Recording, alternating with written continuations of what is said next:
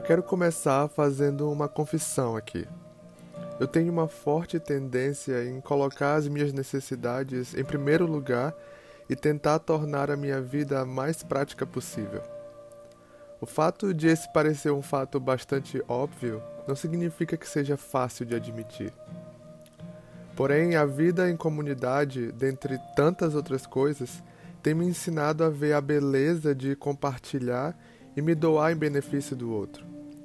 Deixa eu dar um exemplo prático para que fique mais claro. Quem me conhece mais de perto sabe que eu não sou um grande fã da cozinha. E desde que eu preciso cozinhar para mim mesmo, eu tento preparar quantidades suficientes para não ter que voltar ao fogão no dia seguinte. Mas já aconteceu de eu ter que decidir abrir mão do meu plano e conforto para abençoar alguém que chegou em casa cansado depois do trabalho e não tinha nada preparado para comer. Por dentro, eu queria apenas ignorar a necessidade do outro. Mas nessas horas, encontramos uma oportunidade para praticar o amor e a generosidade. Lembrei dessa experiência depois de ler o que o apóstolo João escreveu em sua primeira carta. E ele diz assim: Nisto conhecemos o que é o amor. Jesus Cristo deu a sua vida por nós e devemos dar a nossa vida por nossos irmãos.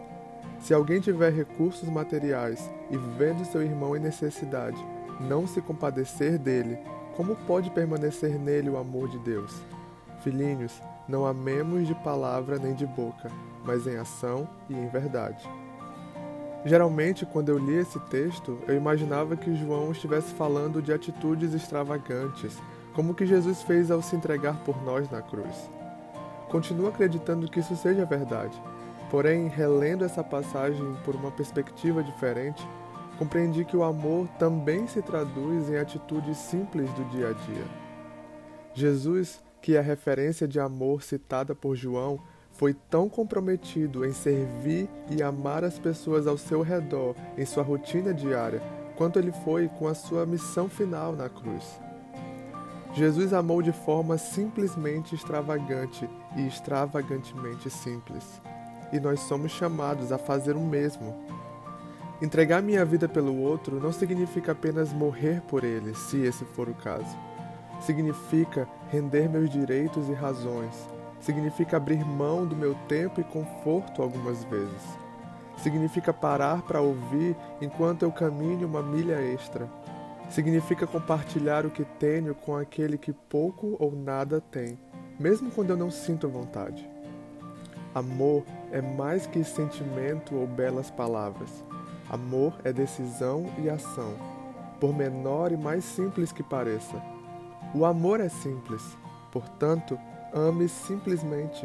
Simplesmente ame.